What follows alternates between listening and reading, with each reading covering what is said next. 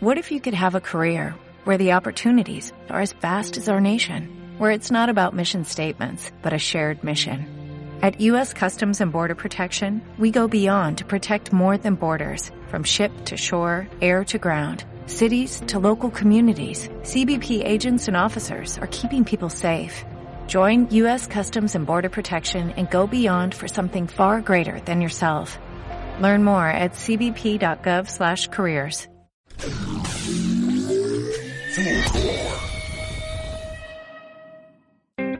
Buenos días, buenas tardes, buenas noches. Bienvenidas, bienvenidos a este séptimo capítulo de Al Tiro Podcast, donde leemos, escribimos y conversamos. Han pasado ya cerca de cinco meses desde que se desata la pandemia a nivel latinoamericano. Y tenemos en Chile unas cifras que son de envidiar. Más de 30.000 contagiados y solo 300 muertos, el 1% de la población contagiada. En países como Alemania, Irlanda, países como Suecia, tienen una tasa de mortandad cercana al 10%, es decir, más de mil muertos. Y el gobierno chileno se afana y se ufana de decir que somos la mejor salud del mundo aún. Mientras grabamos este capítulo sale a la luz una persona que fue a atenderse al Hospital San José y fue enviada a la casa con 36 años y murió esperando un ventilador. También está la persona de la Florida que falleció en su casa y fue solamente recogido 24 horas después porque no estaban los insumos para ir a retirar el cuerpo. ¿Cómo creer en un gobierno que para el 8 de marzo dijo que salieron 500.000 mujeres a la calle, solo en Santiago, cuando las imágenes mostraban más de un millón de personas en las calles? Dicen que tenemos la habilidad, habilitadas más de 800 ventiladores mecánicos y una disponibilidad de 300%. Cuando el sistema de salud, los sindicatos, inclusive el Colegio Médico está diciendo que están llegando a una etapa crítica cercana al 90% de ocupación. Queremos que el gobierno deje de mentir, que nos deje de decir que estamos en una meseta de tranquilidad, que estamos pudiendo volver a una normalidad con cuidados. Se alargaron las cuarentenas en las comunas que ya se habían decretado y aún así la curva sigue creciendo. Y eso pasa porque en Chile el trabajo es precario. Solo queremos recordarles que nuestras vidas valen mucho más que sus ganancias siempre y que vamos a volver con todo cuando esto pase, porque la rabia se sigue acumulando y seguimos pensando que Chile despertó y que queremos una nueva constitución. Para solo partir de ahí a que todas y todas tengamos la dignidad que nos merecemos. Es con rabia esta editorial, es con pensar que ya basta de seguir mintiéndole y echándole la culpa al pueblo de que somos los nosotros y nosotras los que tenemos que cuidarnos y autocuidarnos es un trabajo en conjunto, pero por sobre todo con autoridades dignas que nos vuelvan a decir y que nos ayuden en el proceso de esta cuarentena, cuestión que no está pasando en Chile. Bienvenidas y bienvenidos a este séptimo capítulo de Al Tiro Podcast.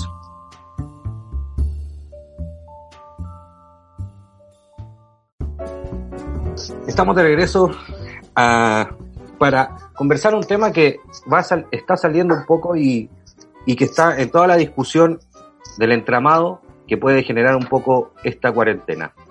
Y es cómo hemos estado cuidando y hemos, cómo hemos estado observando la información en torno a nuestros cuidados personales, a nuestros cuidados en que tienen que ver con la imagen que queremos proyectar o la imagen que nos insuflan a querer proyectar. Hemos visto en muchas redes sociales eh, rutinas de ejercicio, rutinas de, de cocina, etcétera, todo en búsqueda de poder mantener una imagen dentro de esta cuarentena y no sobrepasarla.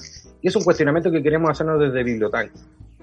¿Es necesario estas discusiones? ¿Son necesarias estos planteamientos que someten a un, mucho, un estrés mucho mayor a la gente en, esta, en este momento?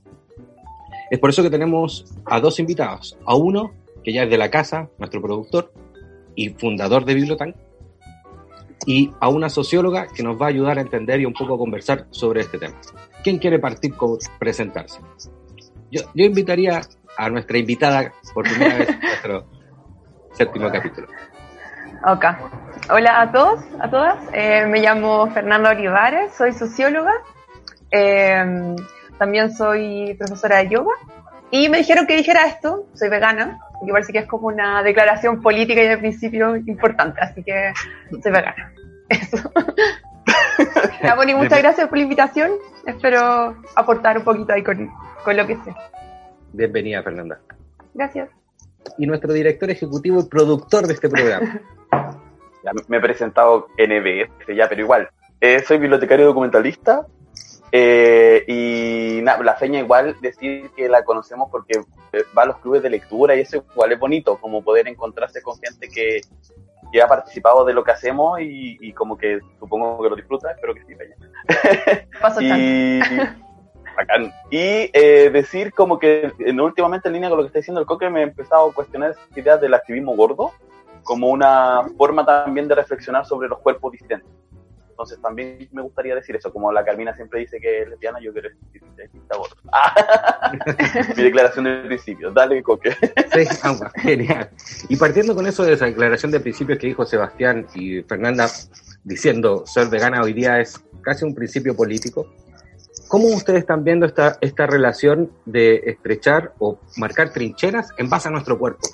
¿Cómo se observa eso en esta nueva sociedad que hoy día, vuelvo a, insistirlo, es una trinchera la defensa del cuerpo, de los distintos cuerpos que existen?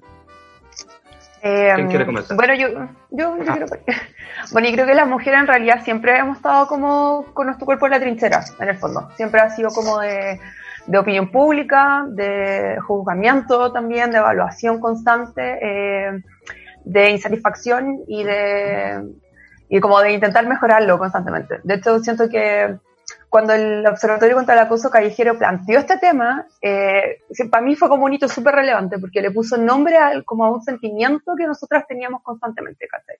Pensando que era como parte de, un poco de, la cultura y como del, de los hombres y de lo que tenía que suceder en el fondo, ¿cachai?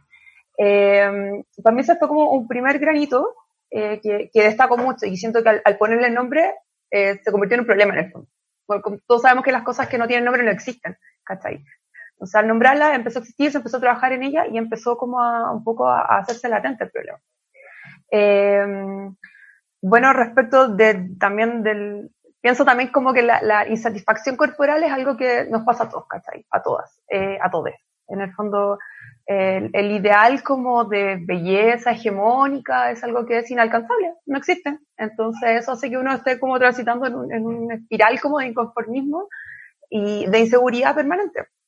¿Cachai? Y el, bueno, acá que existe el body positive y como el activismo gordo y que en el fondo como que se diversifiquen los cuerpos y que hayan eh, inclusión de algunas eh, corporalidades diferentes en ciertas campañas publicitarias. Eh, creo que todas esas iniciativas se agradecen, quizás algunas son insuficientes, eh, pero se agradecen. Eso. Sebastián. Yo creo que como que me gustaría igual ligarlo a, como este tránsito que llevamos un rato en pandemia, pero también leyendo varias cosas. Y mm. creo que mm, el inicio del texto de la Virgin Despentes, que no me acuerdo si es Tenientas, no me acuerdo su, su otra parte, pero como la, ese prólogo inicial donde finalmente habla del cuerpo y termina diciendo, en realidad esa mujer de la que todos hablan, que debiera ser, no, existe, nunca la he visto, nunca la ha visto nadie. Entonces creo que igual es interesante que mm, el feminismo se ha hecho cargo también de instalar un montón de, de problemáticas, de, mm, de miedos, de fobias que quizás a veces pasan más desapercibidas. Eh, bueno, también hoy valdría la pena decir un, un, feminismo, ¿cierto? Porque hay varios, no todos quizás, eh, y ahí no vamos a entrar en el, en el debate de, del TERF y esas cosas que, son más peliagudas, pero sí hay el, el, el, general y el que por lo menos uno conoce más como un término cotidiano también, uno que también habita espacios, yo por lo menos me relaciono casi con pura mujeres, y habita espacios de feminismo, o sea, creo que la mayoría de las mujeres que conozco sobre 30 son feministas y y han llevado su proceso, sus cuestionamientos, su reflexión en torno al cuerpo, a, a cómo se ven, a, a qué les piden eh, y a las violencias constantes que reciben. Entonces creo que eso siempre hay que agradecerlo y, y también siento que no, no podría haber partido como por una, el tema de la gordofobia, por ejemplo, como un tema desde los hombres.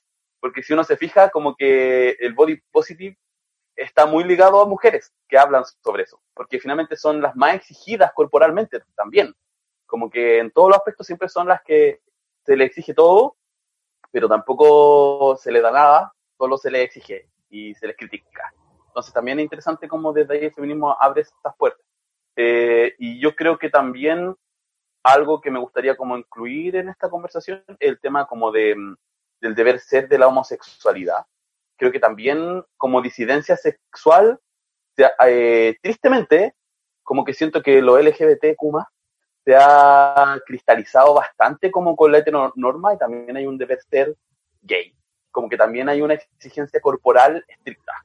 Sobre todo, yo diría, y es muy extraño, en los hombres, más que quizá en las mujeres que es como la contraposición, ¿cierto? Como que el hombre gay tiene que ser un hombre musculoso, vivir en ciertos lugares, es como toda una exigencia y una batería de, de obligaciones del deber ser, eh, y quizás no tanto en las lesbianas porque tienen una reflexión más feminista en general, supongo, que quizás también pasa por ahí, como que los hombres no tienen nunca esa reflexión feminista mientras no se encuentren como viviendo de cerca y como sintiendo esas violencias. Yo creo que eso es una es, es imposible empatizar con algo que muchos hombres, yo me acuerdo de una persona que iba al club de lectura que de diversidad sexual que dijo una vez, yo jamás me di cuenta que a las mujeres les molestaba andar en la calle de noche. Y hablando con ustedes me percaté que yo tenía ese privilegio. O sea, imagínense cómo esa, no existe, no existe esa violencia, no se ve. O sea, no, es que nos moleste, nos da susto, ¿no? Exacto, sí, pues como que es muy raro igual. Como que, porque en general esos hombres heterosexuales no sienten nada, no sienten miedo. Vale, O sea, a mí me, con las intervenciones de, de, ambas, me viene a la, a la, cabeza lo que pasó hace poquito, entre comillas, en el Super Bowl, el último Super Bowl, donde salió Shakira y eh, Jennifer López. Jennifer López. Sí, Jennifer López, 50 años, Shakira, un poquito más de 40.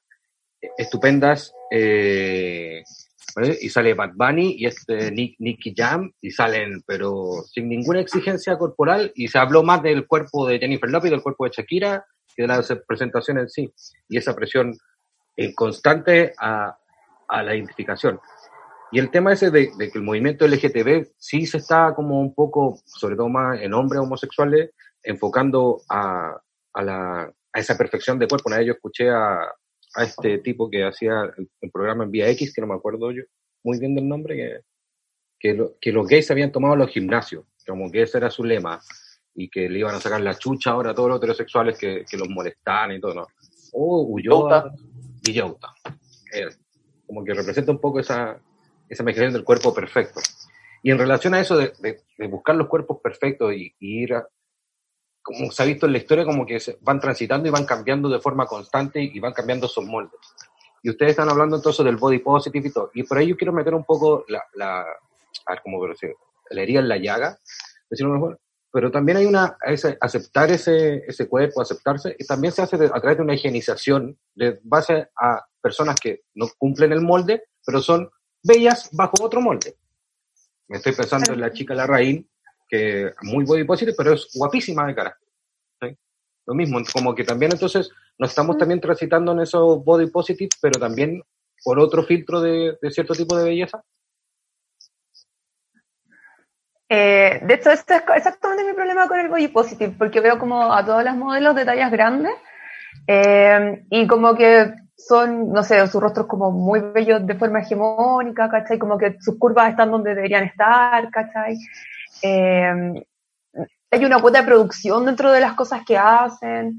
Eh, y no sé, el otro día igual escuchaba como un podcast de este tema y decían que, claro, efectivamente el body positive es una instancia porque en el fondo permite como un poco visibilizar a otros cuerpos en, espacios públicos, ¿cachai?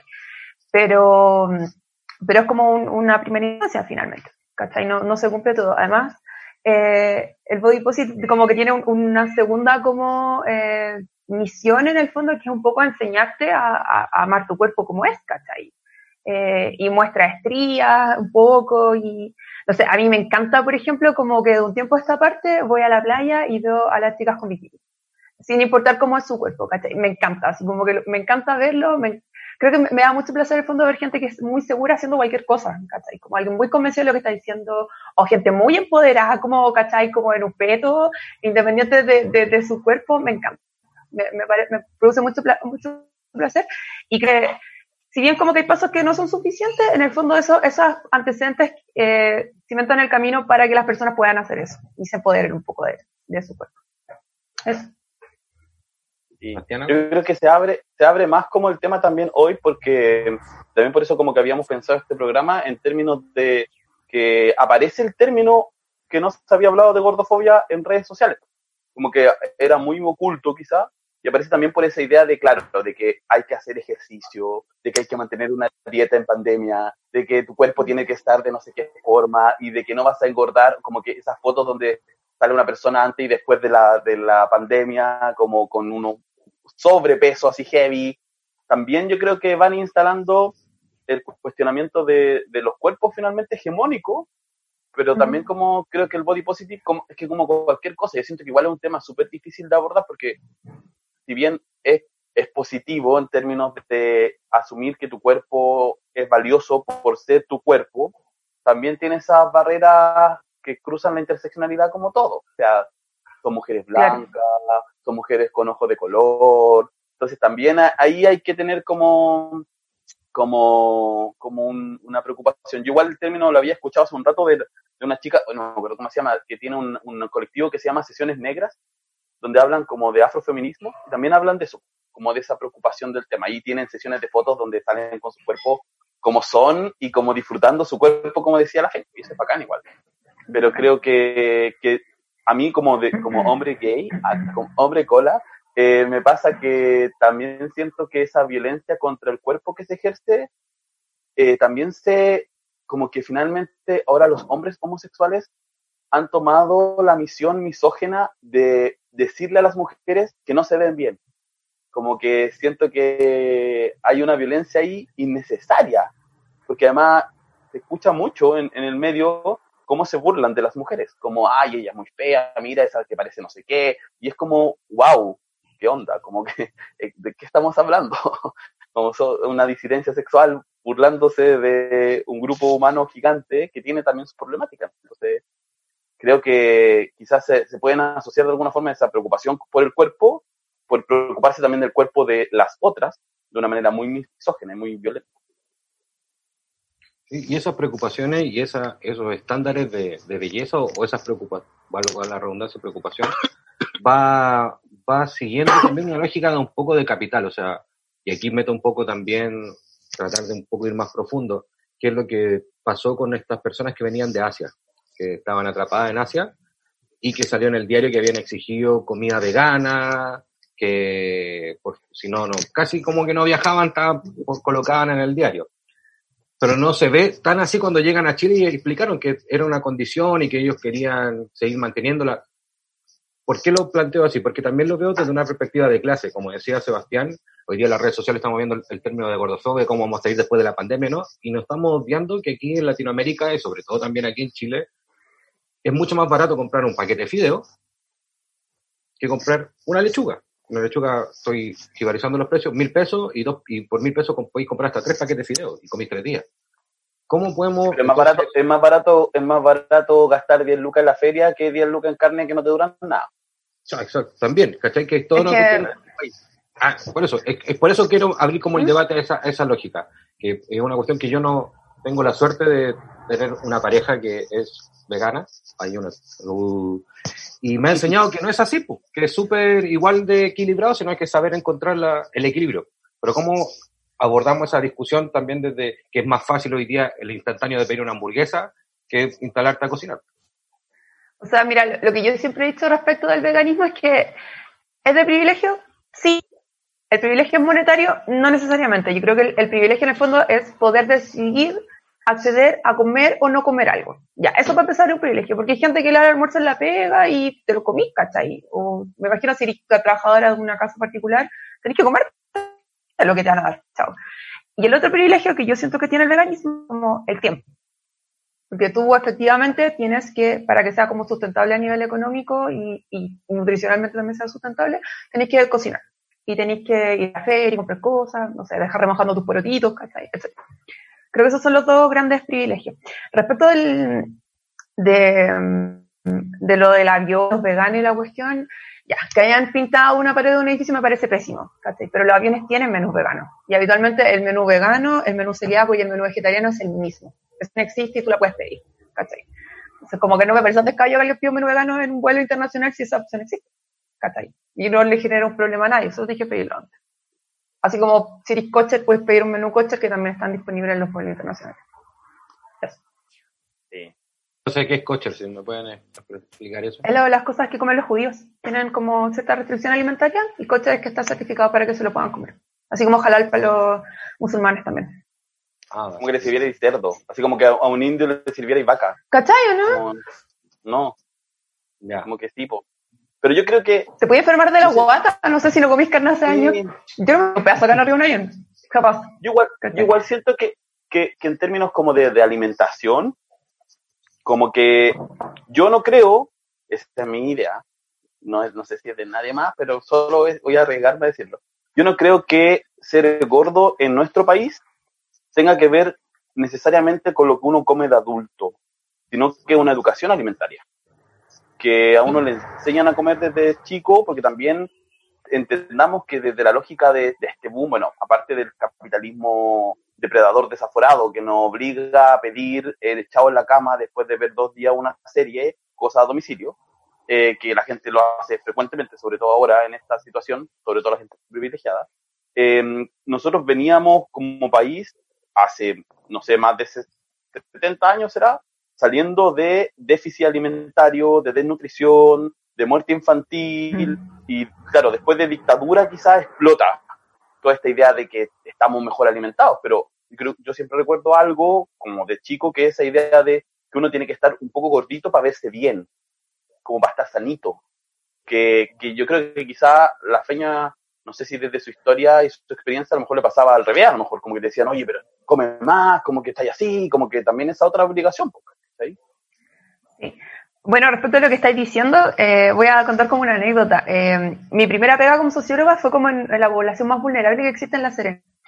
Y allá para empezar como que las pegas son muy precarizadas, entonces como que te pagan así diario. Y como en el fondo manejáis tampoco eh, como efectivo, vais a comprar el mazón de la esquina. Y lo que la gente comía habitualmente eran como carbohidratos, como con embutidos, ¿cachai? Ese era como el, el estándar. Porque en el fondo es como lo que podía acceder rápidamente, ¿cachai? Entonces eh, como que eso comían. Pues me acuerdo que la idea que una vez me invitaron a almorzar y mi el almuerzo eran fideos con un huevo y me compraron un durazno a mí, ¿cachai? Como que para mí había un durazno, los demás no, ¿cachai? Como la cosa más linda que, que recuerdo, ¿cachai? Eh, y, ah, eso me fue lo otro que quería decir. Ah, lo otro.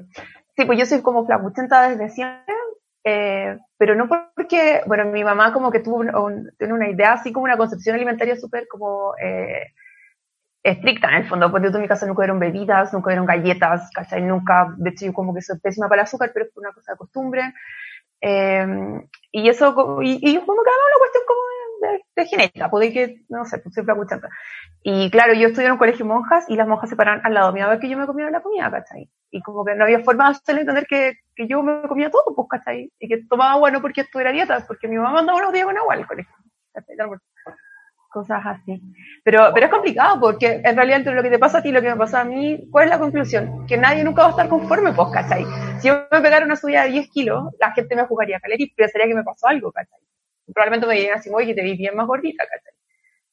Entonces, como que nunca voy a alcanzar el estándar, pues. Nunca. Y si me como unas papas fritas me van a mirar feo y si me estoy comiendo una lechuga van a pensar que soy anoréxica, ¿cachai? Entonces, como sí, Ya, ya, lo solté así, lo entregué y dije ya.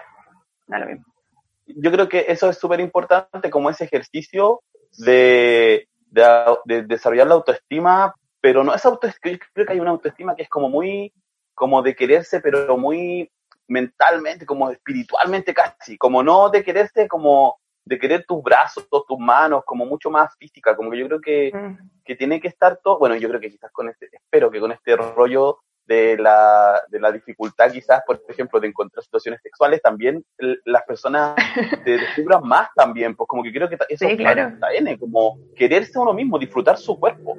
Eh, y creo que, que, ahora lo pensaba mientras hablábamos, que hay una palabra clave del feminismo que es muy aplicable a lo que estamos hablando, que tiene que ver con la deconstrucción como de la educación alimentaria igual, pues, como que también hay que desarmarlo y dudarlo, porque también, claro, lo desarma y entre otra cosa, como que también siento que, no sé, pues, hay personas que conozco, no voy a decir quiénes, no, no como que personas que he visto que todos los días se quejan de las situaciones que estamos viviendo, pero todos los días eh, piden en pedidos ya o en todas estas marcas donde la gente se tiene que exponer y comen pizza y es como, está bien, o sea, tú podés comer lo que queráis, pero también el ejercicio de consumo tiene que ver con mm. una violencia frente a los otros. Y también en la situación que estamos viviendo, como ponerse también es complicado. Entonces, creo que hoy esa idea de cocinar también es bien romántica, porque hay que tener tiempo, todo eso, como que, ah, sí. Pero no sé, yo creo que lo que tú decías igual es interesante, como que finalmente, como que nadie está conforme con tu cuerpo, como sea hay. Nadie a no ser que sea rubio, como quizás de ojos azules, a lo mejor tampoco tenéis es como, Pero podría estar cada vez más bronceado, ¿cachai? Podría estar un poquito más bronceado también. O más tonificado, más firme, ¿cachai? O, los ojos verdes la llevan, no los azules, ¿cachai? no los azules. sí. Igual me, me, pasa con respecto a lo que estabais diciendo que. Mm, bueno, a mí me gusta cocinar y como que siento que no podéis ser vegano si no sabéis cocinar, como que es, es absolutamente incompatible. Y a propósito de también lo que estáis diciendo, me acuerdo que una vez estaba viendo un documental respecto como de, de, la industria alimentaria y decía que en realidad si las personas comiéramos lo mismo que encargáramos, pero lo, cocináramos nosotros, como ya, hoy día tengo ganas de comerme unas, unas papas fritas, voy a comerme un pollo asado y voy a hacer un brownie y con helado, pero si uno hiciera el trabajo de cocinar eso, es absolutamente imposible que tú pudieras comprarlo o comerlo, porque no voy a tener tiempo de cocinarlo todo en un día. Entonces, uno de los problemas como de, esta situación como alimentaria es como el acceso tan inmediato a obtener las cosas, ¿cachai? Y bueno, el, tema de los, cosas refinadas también. Yo tengo como certeza de que da lo mismo lo que cociné, pero hazlo tú, ¿cachai? Como, para mí es una forma de autocuidado, en el fondo. Y es casi terapéutico para mí, para mí hacerlo. Para mí es súper importante como estar conectada respecto de las cosas con la que estoy comiendo. No quería decir que no disfruto unas Oreo, ¿cachai? Para nada. Pero no están en mi despensa constantemente. ¿Sabéis qué? pero, ese, pero ese tránsito, ese tránsito de, tranquilidad, yo, yo igual lo veo desde la perspectiva, y aquí una pregunta para ambas, ambos, es que si bien es muy romántico lo que están diciendo, es muy alentador y es muy caer en, en, el positivismo de esa perspectiva, es, vivimos bajo una estructura de un capital que nos enseña a la inmediatez, lo mismo que estaban diciendo ustedes. Que es mucho más fácil levantar el teléfono ahora con las aplicaciones que existen, con la precarización laboral que existe de, de Uber Eats, de Rappi, nombremos a marcas que, si bien han solucionado cierto... La uberización. La uberización de la economía y la uberización. Pero sí, sigo planteando la perspectiva de las diferencias sociales y el carácter de clase que van a tener esas elecciones. Porque hoy día estamos en, un, en una pandemia y que tenemos el tiempo de poder dedicarles a tratar de perfeccionar. He estado viendo mucho en redes sociales y que está como volver a romantizar la cocina. Vuelvo a insistir, podemos romantizar la cocina si tengo los ingredientes para cocinar.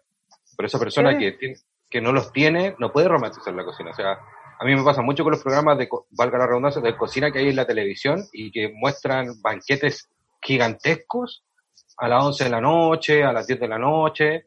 Y hay gente que, insisto, uno de los principales temores de que va a ocurrir aquí en Latinoamérica con esta pandemia es que va a haber hambre. Hambre, o sea, el siglo XXI, que ya hay gente que muere de hambre y se está extendiendo a nivel planetario ahora con esta crisis. Entonces, también hay que tener ojo con ese romanticismo de, de que no ve ese aspecto material, que a mí siempre me, me ha provocado un poco de duda y un poco de, de crispación. Y, si no, y, si no, y si no viera ahora que nunca más comprar comida chatarra en McDonald's, en Kentucky, en todas las cadenas, porque dejaron a sus trabajadores sueltos. Sí, pues, es que también pasa esto, como que ahí hay una contraposición, yo creo que hay como tres niveles. Como que está esa gente que está muy a favor, sin darse cuenta de la uberización del trabajo, sin una reflexión. Como que piden todo, comen comida chatarra, lo disfrutan, le importa nada que la gente la despidan, va a seguir comiendo en el McDonald's eso. Hay otra gente que yo creo que también está en un proceso de construcción y de lucha también frente al consumo, sobre todo de alimentos hoy en día, y al desarrollo corporal, por decirlo de una forma, como uno también quiere vivir su cuerpo, eh, porque tiene la capacidad de reflexión y tiene también la posibilidad o el privilegio de reflexión. Y hay otra gente que no lo tiene porque no tiene más opciones nomás, ¿cachai? Pero yo creo que toda esa otra gente que después se queja, se preocupa, que yo creo que es la primera, que no reflexiona, es gente que muy, muy preocupada está de lo que la gente no tiene que comer, pero no es capaz de aportar de nada también. También es como compartir lo que tenemos. No sé, ahora veían en las noticias, mm. porque estoy donde mis papis, entonces acá he visto matinales que no había visto. Y salía lo de Bajo de Mena y sobre el tema de un benefactor narco, narcotraficante que estaba alimentando a todo el bloque ¿cachai? Él ponía la plata para que todos los días todos los vecinos comieran porque era el único que tenía trabajo.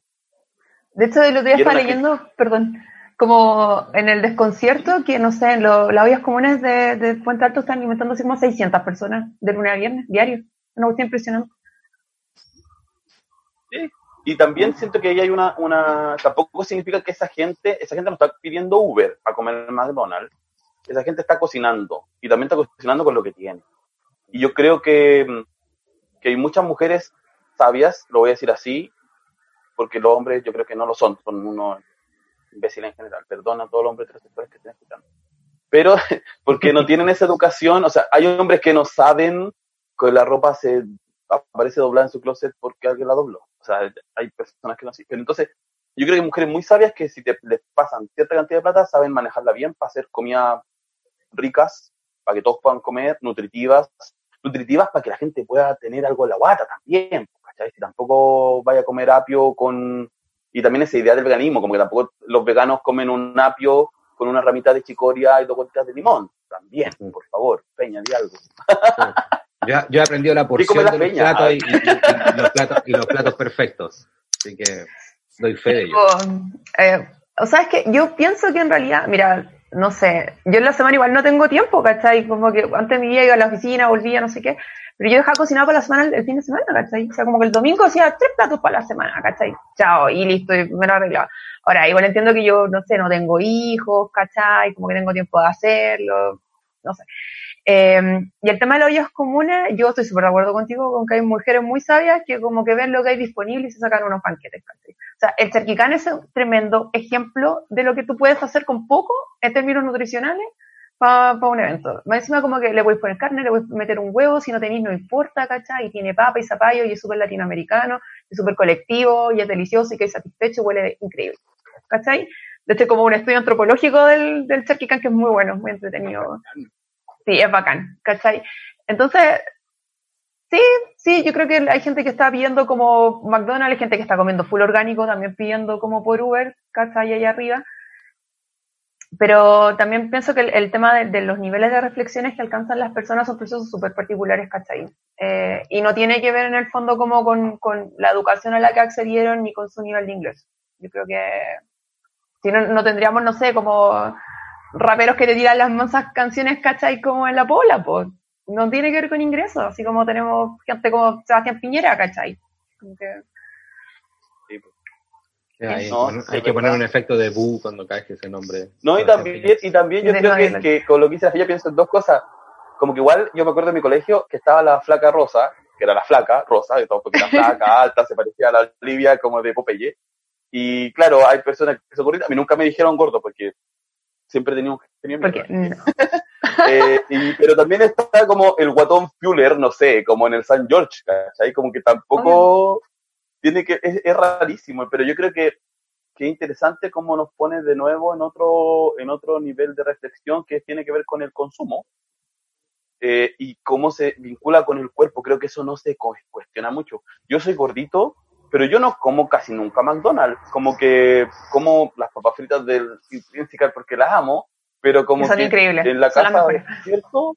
Yo cocino lentejas, yo hago lentejas sin arroz, como lentejas con acelga y zapallo, porque no me gustan, mm. como que tampoco es que yo coma mm, como de manera tan distinta quizás como de lo que debiera comer. Mm. Uno tiene un, cuerpo distinto nomás, pues ese rollo como un filo, no, o sea, me imagino que es una lata salir de, de, pandemia y que alguien me diga, oye, engordaste en la pandemia. Como, man, siempre así. Sí. Igual yo creo que hay como una cosa súper importante de la que se habla poco y es que la comida tiene como un componente emocional súper importante, ¿cachai? Entonces yo creo que en la medida que, no sé, a mí me pasa, ponte tú, que me preguntan siempre, así como, bueno, y si estuviera en una isla, como que sobre una vaca, te la comería. Y todas esas preguntas estúpidas que le hacen a la gente que no come carne.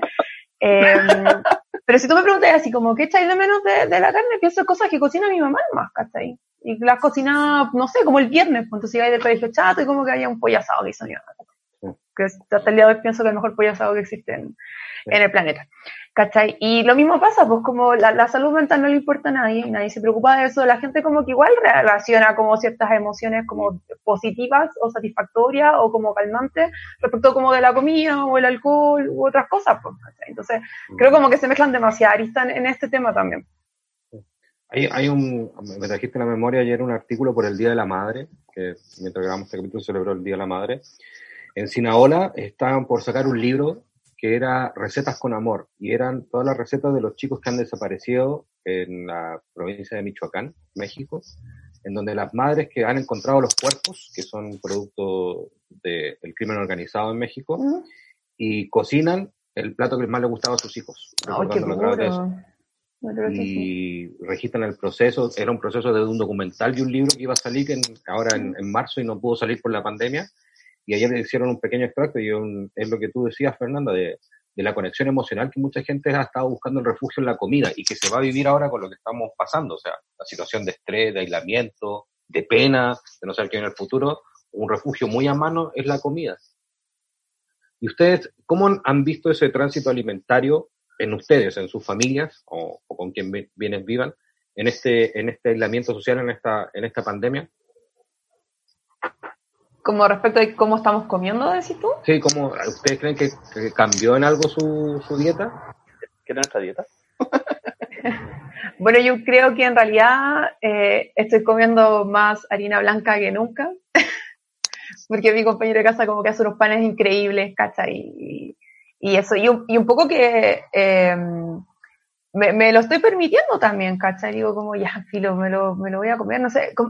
Me pasa que a propósito de que hago yoga, no sé, quizás como que manejo ciertas pautas alimentarias que, que, quizás no son tan comunes para todo el mundo y eso se conjuga como con ser vegana, entonces como que tengo un, como una dieta estructurada eh, muy metida en mi cabeza también, ¿cachai? Como de hace muchos años, así como en la mañana hago jugo, ¿cachai? Y como avena, y no sé. Eh, y ahora como que trato un poco de, no sé, como de, no cuestionarme tanto. Y creo que ya tenemos tanto encima, ¿cachai? Como ya no salís de tu casa, ya no veía a la gente, ya no voy a ver a mi mamá La Serena. Que más encima estarte ahí presionándote como por la harina y el pan y no sé qué. Como que se ni ganas de un pan, pero a mí nada más, pues, ¿cachai? Por lo menos eso me pasa. ¿Y tú, Sebastián, cómo has visto el tránsito de, tu dieta? Ah, yo debo decir que, que mi primera etapa de pandemia, que fue tres días, porque estaba viviendo en mi depa eh, con mi roomie, como que cocinaba mucho. Y no necesariamente porque tuviera como, bueno, uno tiene tiempo igual, porque también, algo que también me he, he reflexionado es como que tener tiempo no siempre significa ser privilegiado, a veces significa ser cesante y no tener plata. Eh, lo que nos pasa igual a nosotros, que estamos también remando cómo sacar algo que es cultural en lo que está pasando ahora, eh, entonces también uno se ocupa, porque si no se vuelve loco. Pero también me gusta mucho cocinar siempre, me ha gustado, mi mamá me enseñó a cocinar bacán. Entonces, como que no tengo rollos con eso. He hecho hartas comidas también como para que duren harto. Y como que hice garbanzo atomatados, que comí por cinco días porque los congelé y cosas así también. Como muy, muy de verdad también pensando, creo que también gané la conciencia más aún, que mm. venía ganando hace un rato, de comprar en negocios chicos, ya no compro en super hace varios meses, y también de mm, no desperdiciar nada. Como, oye, este tomate, ya, antes se botaba, no, ahora lo voy a hacer salsa, ahora voy a hacer esto. Creo que sí, porque no pudiera comprar tampoco. Exacto, y también porque uno es más consciente, quizás esto, esto a alguien le puede servir, ¿cachai? Como no sé. Y ahora que llevo tres días viviendo con mis padres, debo decir que viví el golpe de vivir con mis padres estos tres días porque me acabo de dar cuenta que he comido carne los tres días. Yo en general no como carne, como muy poca carne como, como pollo, jurel, así como casi porque hay que comer proteína. Y, y como que he comido carne así como asado, como que mis papás te van a embolar, sur te van a embolar. Y, y, pan, que no estaba comiendo pan también, es como no, entonces como que ahora dije, no, ya, tres días suficiente, ahora vuelvo a, controlarme, porque si no, si no, como que también, no, como que lo que me preocupa más no es como, ay, voy a subir de peso, sino que igual siento que mi boca cambia, se me secan los labios, ¿cachai? Como que mi, mi sistema digestivo cambia, ¿cachai? Como que también uno quizás más consciente de esas cosas que no se daba cuenta. Exactamente. A mí eso me pasa mucho, es como, no, puedo comer como ciertas cosas muy seguidas porque como que de verdad me siento como mal, ¿cachai? O sea, yo, yo pienso que si empezara a tomar bebida me muero, de verdad. Creo que me haría demasiado daño, no sé, tomar Coca-Cola, no sé, una cantidad de días seguidos, ¿cachai? Es como que me duela no hacerlo, es como, de verdad no quiero hacerlo, no me hace bien, ¿cachai?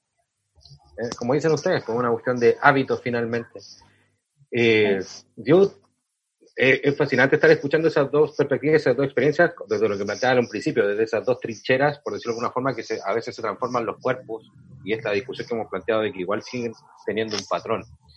Eh, como para ir cerrando un poco el tema, porque ya es increíble cómo se pasa el tiempo en este programa, que, es maravilloso hacerlo, es cómo ustedes podrían aconsejar o, podrían conversar o, plantear alguna, algunos consejos dado, dado su, su expertise, eh, en cómo sortear esos dilemas porque están, acaban de plantear ustedes, desde eh, darse los espacios para permitirse ciertas salidas de las dietas o de las comidas, eh, de saber reutilizar ciertos alimentos, etcétera, etcétera, etcétera, que yo creo que casi todos nuestros escuchantes pueden tomar nota. El Seba que lo que responda, que como que me ha cabronado mucho con la palabra, así No, está bien, sí, yo igual he hablado en otro programa. Eh, yo solo quiero decir como que brevemente que más que como una práctica que, que también es un proceso personal, como también dijo la Feña en un momento, cada uno va como reflexionando en torno también a lo que va conociendo. Yo también el tema como de la gordofobia lo abrazo ahora porque para mí antes como que no existía tanto, o sea, igual siempre sentí una, una diferencia corporal y una mirada diferente a veces esas cosas, tampoco me preocupaban tanto. Eh, pero cuando fui a Buenos Aires el año pasado, uy, esto no va a pasar en mucho tiempo, encontré un libro que se llamaba Gordo el que lee, que es el que estuvimos leyendo también en el Instagram. Y ese libro hablaba como de, de un lugar que es la Casa Brandon, que es un espacio de disidencia en Buenos Aires, y hablaba de la disidencia corporal. Me pareció súper interesante esa reflexión, que yo no había hecho desde ahí.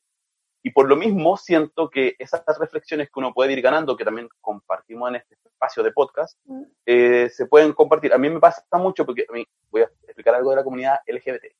A mí muchas veces me dicen que soy un oso, porque soy peludo, soy gordito. Oso es un término de la comunidad LGBT, beer. Y eh, me pasa a veces que hay personas en las redes cola, para ligar, que me han dicho así como, ah, guatón, culiado, no, sé qué. Y es como, es que soy un oso y no me importa. Si no te gusta como soy, chao. Como que busca otra persona. Como que no estoy aquí para mostrarte mi cuerpo si no te gusta, ¿cachai?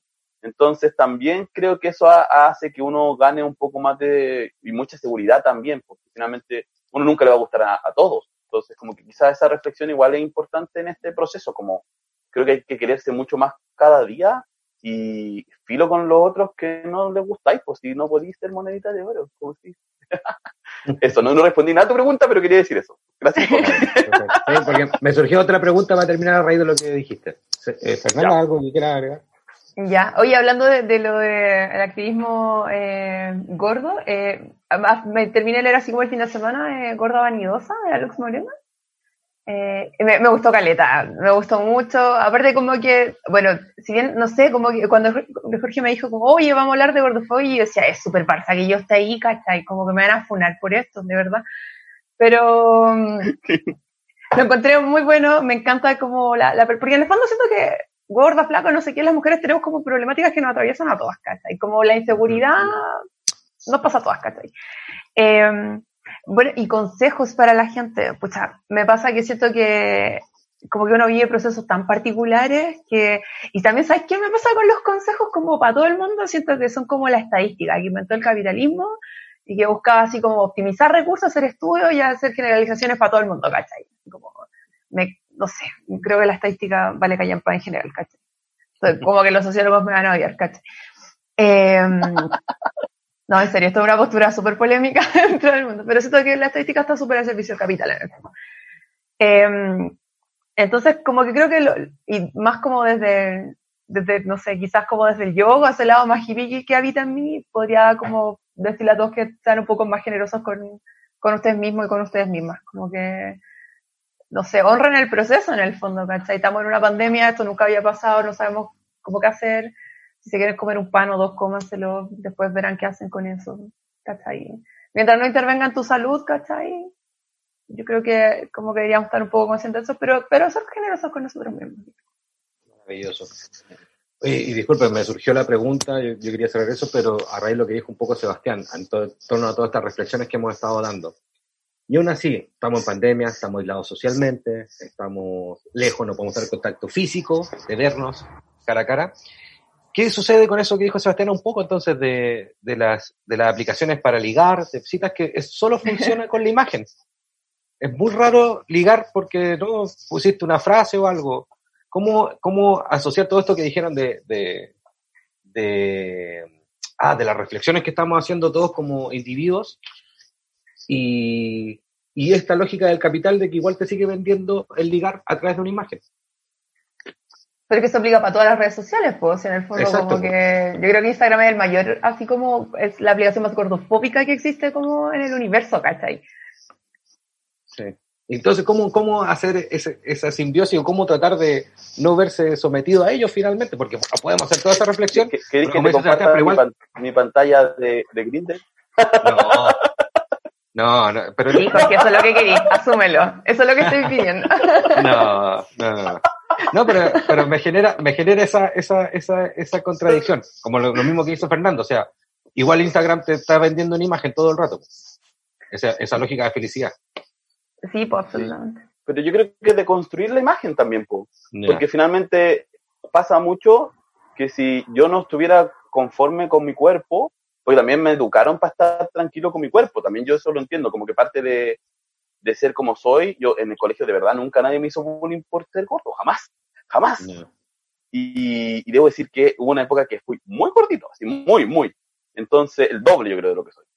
Entonces, como que yo creo que, no sé si era porque soy muy pesado o también muy directo para decir las cosas, como ya, chao. Como que mi frase era como, ah, me va a decir gordo. Tú caché que puedo bajar de peso, pero tú vas a seguir siendo imbécil igual. Así como muy, muy shade, ¿cachai? Como, porque tu imbecilidad no se pasa tan fácilmente, ¿cachai? Eh, pero siento que en redes, colas, por ejemplo, y sabes que algo que decía la feña me hizo pensar algo que no había pensado, que dijo que las mujeres siempre están eh, como sobreexigidas, independientemente cuál, cuál sea su corporalidad. Siempre se le exige ser de una forma, se le obliga y se le presiona y todo, socialmente, la ropa, todo.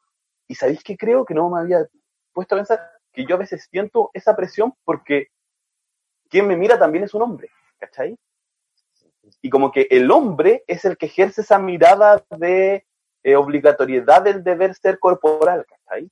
El hombre que no ha deconstruido nada, sino que el hombre que te exige ser una perfección. Y, por favor, digámoslo, hombres depravados en una micro que se jotean a una mujer son unos viejos guatones de 60 años, rojos, asquerosos, sudados. Yo voy a decir guatones porque son personas así, así gigantes, que roja y con una, y como que no son, y que tienen esa idea de que la niñita de 16 años los va a mirar. Y a veces yo los miro así como, ¿en serio, caballero? ¿En serio usted está a esta señora, esta, esta mujer? Entonces, creo que por ahí pasa, y para no alargarme tanto, como la idea también, como que mi recomendación, lo que he hecho yo, es de construir la imagen, como que mm, yo me muestro como soy, pues, No tengo rollo, como que, o sea, sí tengo rollos, pero no tengo problemas con, con mostrarlos, ¿cachai? Como que mm, si a alguien no le gusta mi foto, no le gusta nomás. Y, Además es el tema, como querría ya estar con alguien como que tiene problemas con ese tipo de cosas, ¿cachai? Es como de verdad quería involucrarte con alguien así. ¿Cachai? Como... Sí, con gente que, por ejemplo, en, en redes cola no comparten su foto, ponen una foto negra, o ponen fotos de personas que no son, que me ha pasado un montón de veces, y uno sabe que no son. Uno dice, oye, ya, no es tu no Creo que sea Brad Pitt. No, creo que sea Brad Pitt. Sí, ¿cachai? Y también pasa, yo voy a decir una cosa, que yo también como me he puesto a cuestionar esto, hice un ejercicio, un experimento. A dos, eh, como, ¿cómo les dicen a esta gente de Instagram que como que influencers? ¿Influencers? Como gays, influencers gays, como muy fitness. Y yo seguía porque lo encontraba guapo igual. Y como que a uno le escribía así como, oye, ¿y porque de verdad no subía nada más que así como todo el rato. Y como que dije, oye, tú no haces nada más como, viste que algo abierto, a veces ponen, ah, pregúntame. No haces nada más que hacer como ejercicio, como que igual lees, hay algo. Y como me, se enojó caleta, así como, ay, gente, y lo conoce una pregunta en buena. Y el otro también, también le pregunté, ah, porque el otro puso como, oye, mediten, eh, coman bien, sean fin, y dije, oye, igual hay gente, dije, oye, en mi país, por ejemplo, y ahí fue el hay 300.000 personas que perdieron el trabajo, ¿cachai? Igual tu comentario hay que cuidarlo porque tú lo compartís con más gente. Y me dijo, ay, bueno, yo puedo hacer lo que quiera. Y ya, sí, obvio. Me dijo, ¿y para qué me, me comentáis? Porque esto es abierto y te puedo comentar. Pero también siento que, que está esa supremacía de los cuerpos que sigue manteniéndose en Instagram sobre todo. Que es lo que decía el Coco un poco. No sé si me, di mucha vuelta.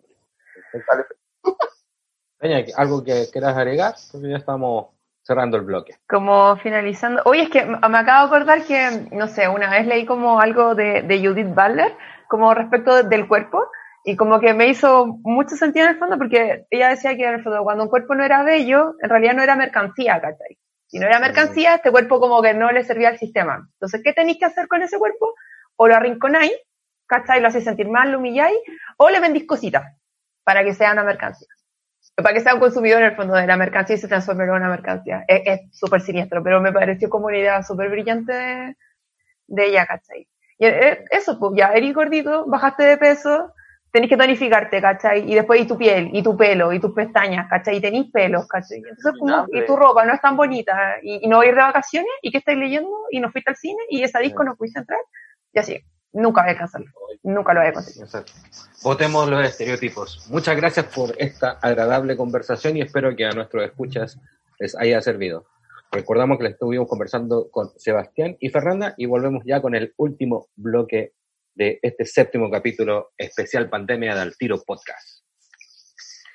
Y estamos de regreso ya con este último bloque. Así son los cortes. Recuerden que esto puede ser subido a YouTube. Sí, que me da risa, perdón.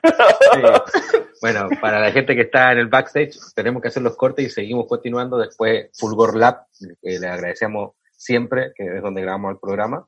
Ellos hacen después toda la edición y el trabajo profesional, donde ustedes pueden escucharnos en Spotify, en las aplicaciones. Exacto, suena maravilloso.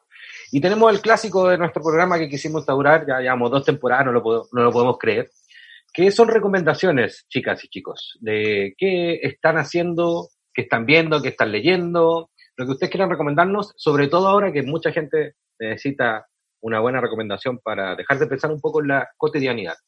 Fernanda, Sebastián, ¿qué están haciendo en la cuarentena con sus tiempos libres o muertos? Ya, yo quiero decir que soy como de esas personas que trabajan en la casa y en realidad eh, mi rutina ha cambiado súper poco. Ya, como que estoy viendo la pandemia desde todo el privilegio en que se puede ir la pandemia quiero súper eh, transparentar esa situación.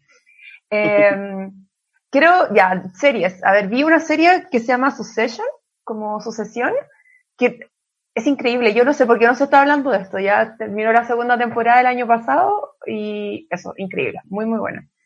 Y estoy leyendo ahora eh, La mujer que mira a los hombres que miran a las mujeres de Siri Husband.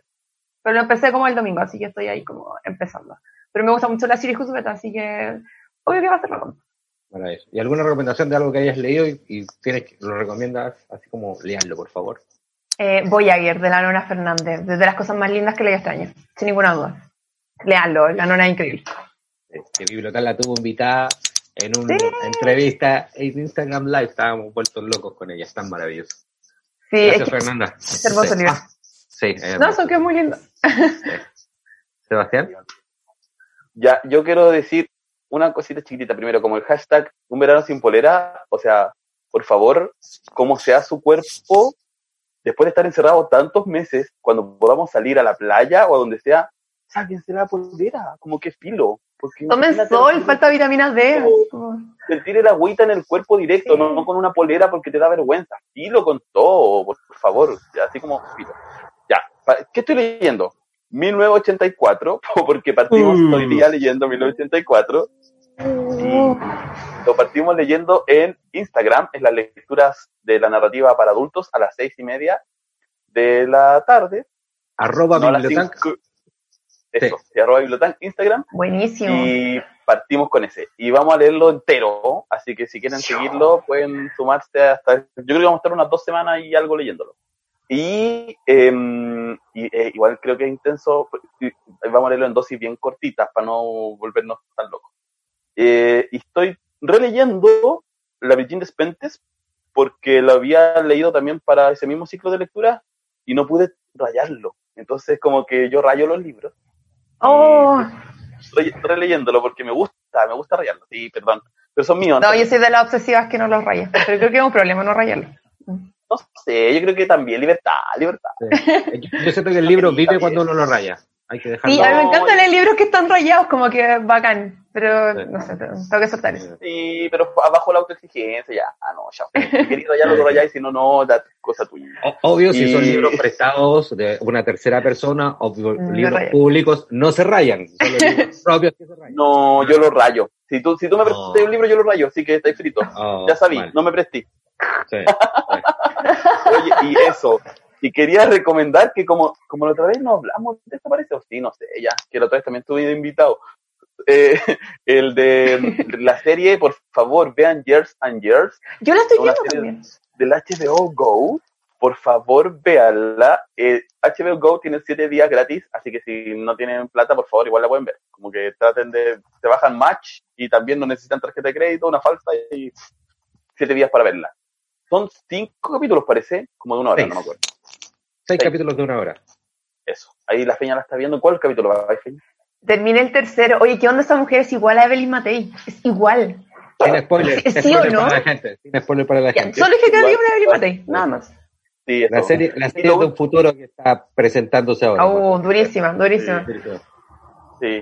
Y lo último que quería acotar es que igual en el tema de la conversación de, de cocinar, cáchala. La, que sí. Pero yo creo que si una persona lee y le gusta leer, tiene una disposición temporal diferente a otras personas que no leen. Entonces creo que también podría uno tener una disposición más a cocinar, como esos procesos más lentos, ¿cachai? Exacto. Mm. Como que creo que si tú leís, tenés la paciencia para preparar algo también, a pesar de que yo no iría a cocinar a las once y media de la noche.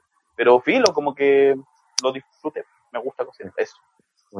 Yo quiero recomendar en base a eso que dijiste, Sebastián, y lo que ha dicho Fernanda, un libro que es maravilloso, que habla un poco de eso, de los tiempos de la cocina, y que es de una bloguera que empezó ¿Ya? a hacer todas las recetas de un solo, de una, de una antigua cocinera en los 70, y replica las 365 recetas, ¿ya? Por si quieren Me buscar el libro.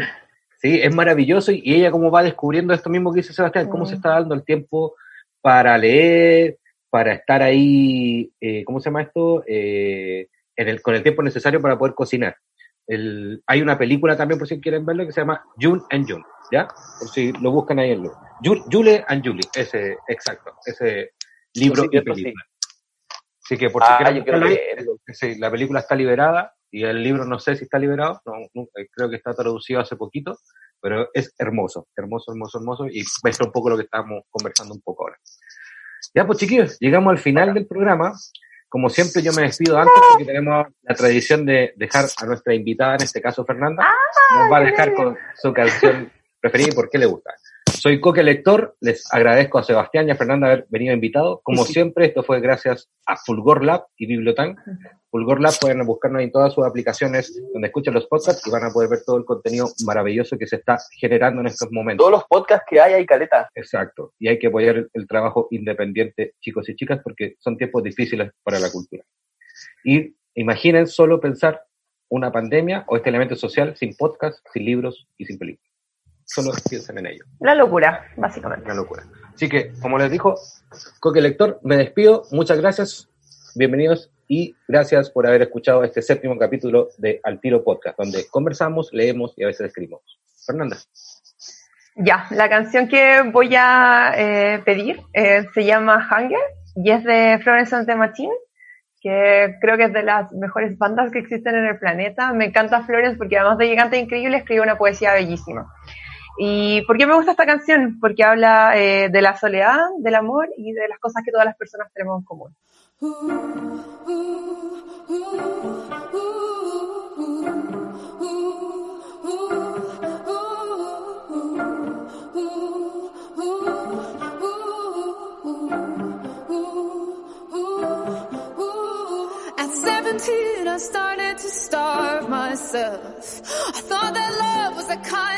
Emptiness. And at least I understood then the hunger I felt. And I didn't have to call it loneliness. We all have a hunger.